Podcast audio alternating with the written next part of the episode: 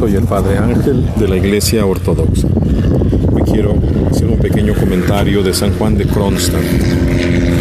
¿Por qué es maravilloso que el pan y el vino lleguen a ser el cuerpo y la sangre de Cristo?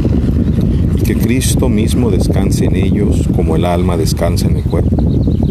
¿Por qué es maravilloso cuando el demonio se mete en un pequeño germen en el corazón del infante y crece cada vez más fuerte con el crecimiento del cuerpo, para que cuando nace el infante, nace con el demonio una vez escondido y descansando en su corazón. Oh, qué infinita bondad y sabiduría de Dios que nos ha mostrado dándonos sus más puros misterios de su cuerpo y de su sangre para que por el hecho de que ellos son recibidos por los cristianos en sus mismos cuerpos, en sus mismos corazones, esto es, donde el demonio se esconde, teniendo el poder del pecado y el poder de la muerte, como un perfecto antídoto para dar en nosotros la vida y la santidad, y para lanzar el pecado y la muerte.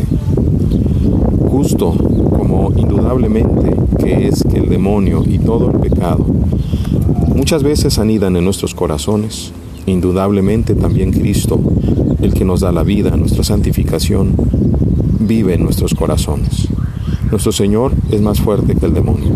Si el demonio aún vive y trabaja en nuestros corazones a través de las ataduras a las cosas terrestres, entonces, ¿cómo no Cristo entrará a nuestro corazón a través de la fe y el arrepentimiento cuando ha sido creado ser el templo de Dios.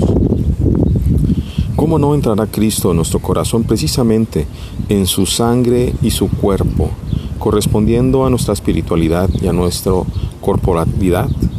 También, si el demonio puede dar vida y palabra a la imagen de la bestia, como dice el Apocalipsis, entonces acaso Cristo que queda en el pan y el vino, transformándolos y completamente asimilándolos a Él en su cuerpo y en su sangre. Dios les bendiga.